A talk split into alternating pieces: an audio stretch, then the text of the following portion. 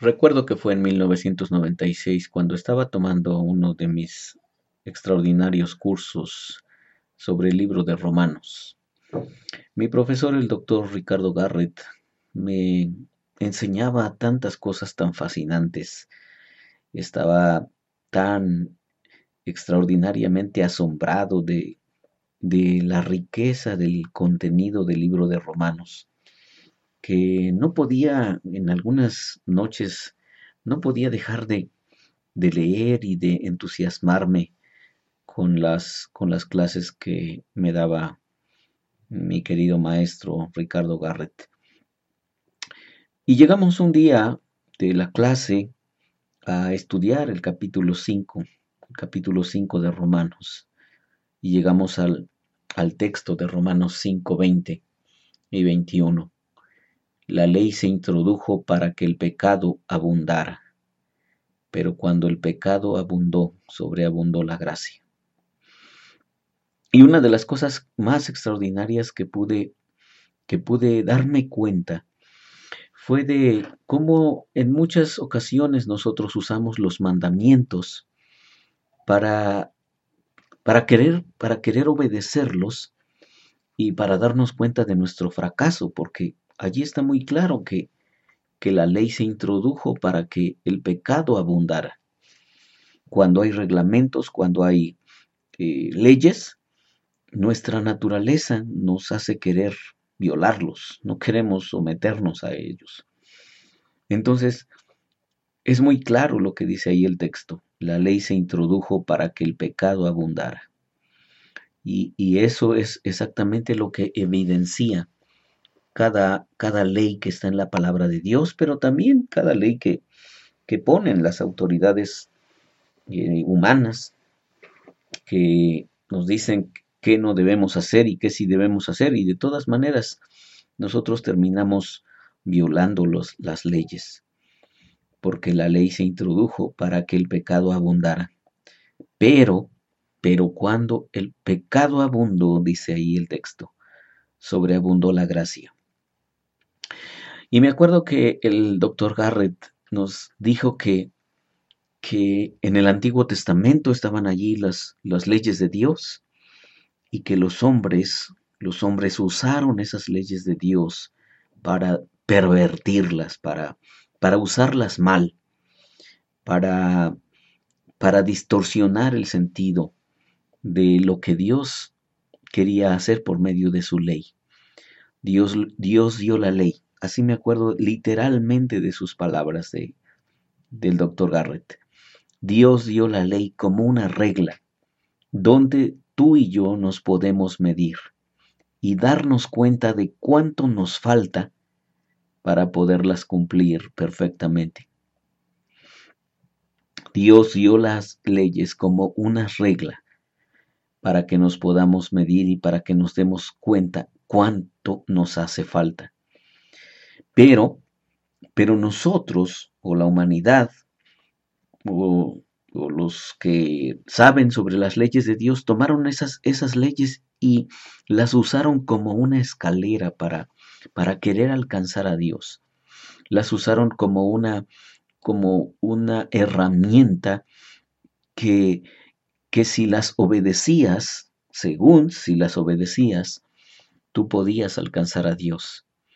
Y allí entonces llegas al más grande de los fracasos, el grande fracaso de que no puedes cumplir la ley, no puedes cumplir los diez mandamientos y entonces, entonces no puedes lograr la medida de lo que Dios dice que debes lograr para relacionarte con Él. ¿Y qué es lo que te queda? Lo que te queda es una gran desesperanza. Lo que te queda es un gran abismo de fracaso.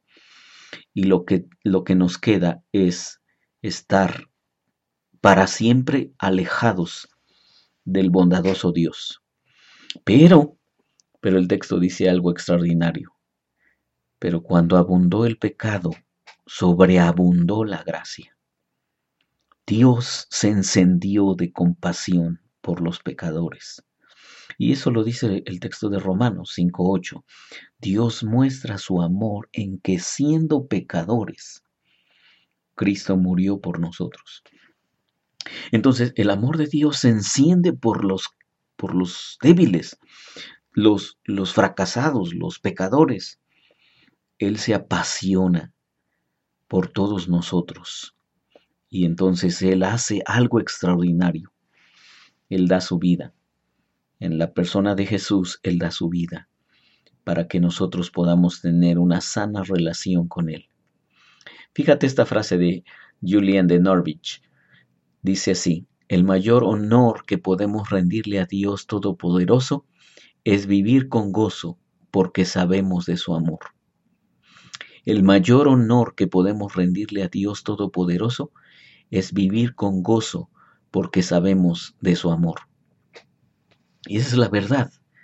Cuando te das cuenta de que con, con todo ese fracaso, con todo ese desastre que has hecho de tu vida, con todos esos tropiezos que has tenido, encuentras que Dios te ama, que Dios nos ama.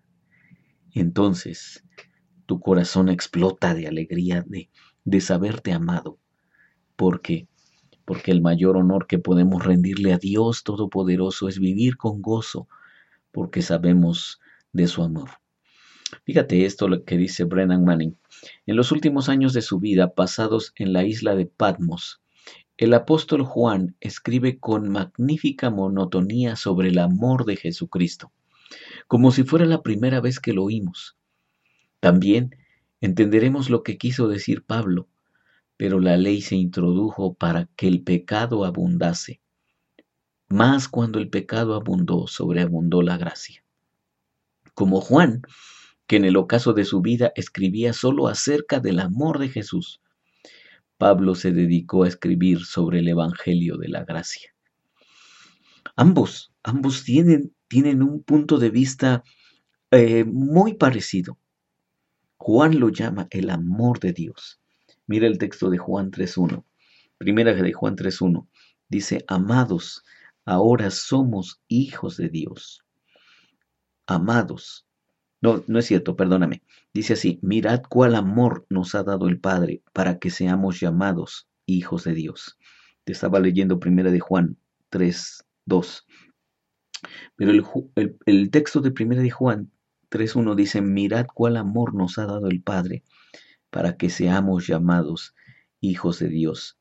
Por esto el mundo no nos conoce porque no le conoció Él. Amados, ahora somos hijos de Dios. Fíjate qué, qué perspectiva tenía Juan, de que, de que somos amados, de que Dios se enciende de compasión por nosotros y de que su amor explota en él cuando, cuando ve a los pecadores eh, desahuciados, tristes, eh, sin esperanza, sin sentido de la vida. Dios Dios se enciende de compasión por nosotros. Y eso, justamente, eso es lo que eh, el texto de 1 de Juan 5:20 dice, cuando abundó el pecado, sobreabundó la gracia. No merecíamos acercarnos a Dios, no merecemos aún acercarnos a Dios. No merecemos ser llamados sus hijos. No merecemos recibir su amor. Pero Dios, en un acto soberano de, de su decisión, en un acto soberano de amor, Él decide amarnos y Él decide encontrarnos y Él decide buscarnos y Él decide llenarnos de su gracia.